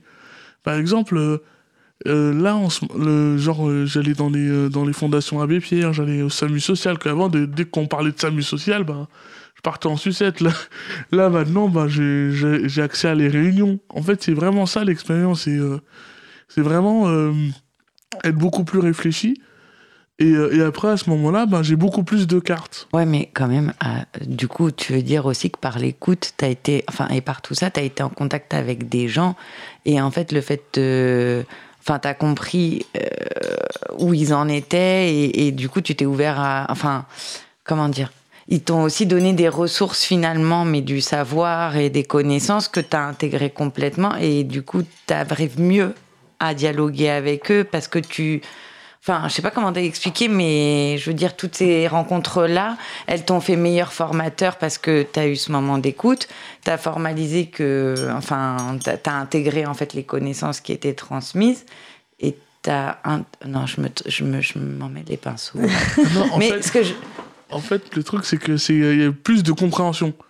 C'est ça, c'est que même si je suis pas avec, je comprends. Donc, Hmm. euh, il y a même mon meilleur pote qui est euh, lui qui est, euh, qui est pour les assos que je supporte pas. Et, euh, et en fait, on débat et avant on, on, on s'embrouillait tout le temps et maintenant on, on fait un, un sort de débat. Et je me dis, en fait, je le comprends. Donc ça veut dire que même, même des, des assos. Tout en n'étant pas d'accord. C'est ça, que je peux pas saquer, mais si par exemple il y a, il y a une personne qui a besoin de cette sauce-là, bah, je vais leur dire, bah en fait ils font ça, ça et ça. Et là ils me font, mais comment tu sais? Ben, En fait, c'est juste j'apprends de, de quoi que ce soit. Ouais, Et c'est ça, et c'est ça qui est fascinant quand tu es formateur, c'est que les gens te forment en même temps.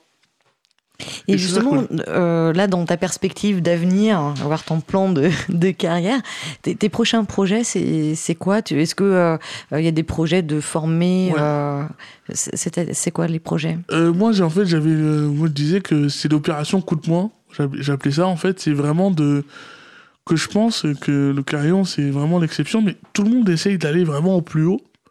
Et quand les gens essayent de monter, ils oublient vraiment l'essentiel, c'est euh, les gars d'en bas quoi. Et, euh, et moi, mon projet, c'est vraiment de faire euh, à l'ancienne et rustique. Par exemple, faire vraiment les trois étapes quoi. Donc c'est information, sensibilisation et, et redistribution. C'est vraiment les, les trucs vraiment le, le plus basique, mais d'une façon différente. Donc c'est, euh, ça peut être musical, ça peut être euh, tout le monde, ça peut être... Mais vraiment, ne pas oublier l'essentiel. Donc c'est au-delà de la formation. Là, c'est au-delà de former. Voilà, euh, C'est ça. Ou, ou même, c'est par exemple, euh, tout, le monde, tout le monde est à l'aise quelque part. Mais personne n'est complet. Que ce, ce module-là, en fait, ça permet vraiment d'être complet parce que les gens, ils sont plus des sensibilisations. Il y en a qui sont plus dans la collecte. Il y en a qui sont plus euh, dans la redistribution. Et en fait, euh, ce module-là, ça met les trois. Donc, la personne qui va flyer, par exemple. Par Alors, exemple flyer, ça veut dire euh, distribuer voilà, des distribuer flyers. pour l'information, eh ben, va très bien collecter et redistribuer. En fait. et, euh, et ce module-là, en fait, ça, ça permet vraiment de, d'être vraiment complet. D'accord. Et, Quand tu parles du module, là, pour qui?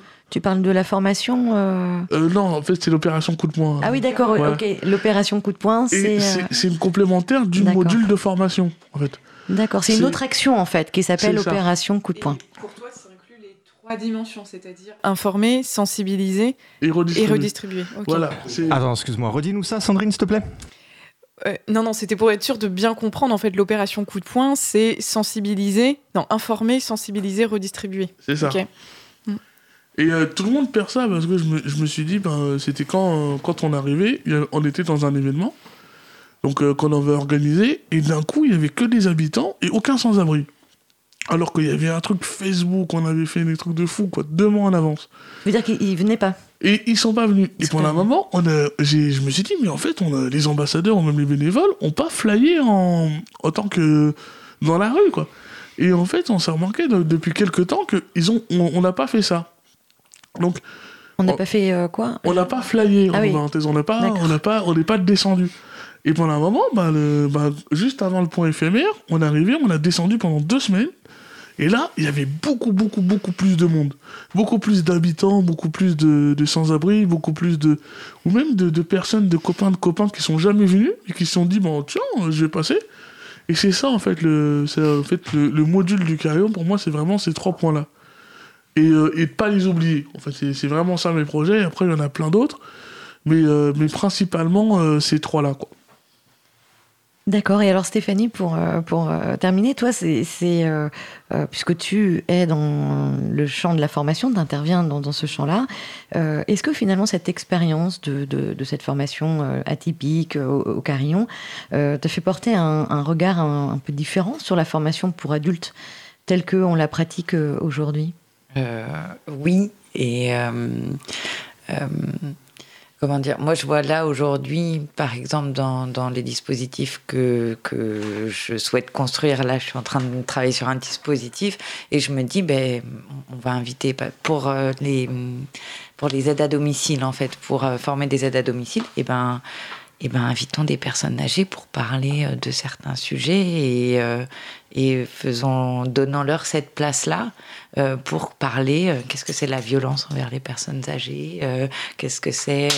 enfin voilà, pouvoir parler de tous les sujets où on suppose que les personnes âgées vont réagir comme ci, comme ça, ou qu'elles pensent comme ci, comme ça. Et on a toujours un formateur pour nous expliquer les réactions. Eh ben, invitons-les directement posons-leur les questions et puis faisons d'elles des futurs formateurs pour qu'elles euh, elles forment les futurs soignants en fait. Parce que je pense que c'est les plus à même de, de savoir euh, comment il faut faire et, et, voilà. Et même si on est tous différents, et ben savoir ce que une dit qu'il faut faire, et ben ça peut concerner beaucoup d'entre elles. Oui. Arrêter de penser à la place de l'autre, parfois c'est encore un travers qui finalement... Euh, ouais, mettre voilà, donner euh, la place des, enfin de ceux concernés, les, mettre à la place euh, finalement de, formateurs.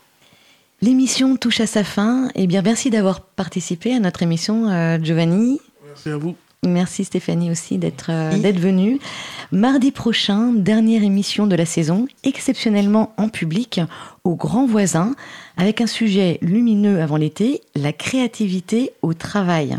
Alors vous pouvez retrouver toutes les informations sur libre-a-toi.org. Euh, et puis ben, je, je n'ai plus qu'à vous remercier pour euh, votre écoute et vous souhaiter une bonne soirée, bonne fin de soirée à tous.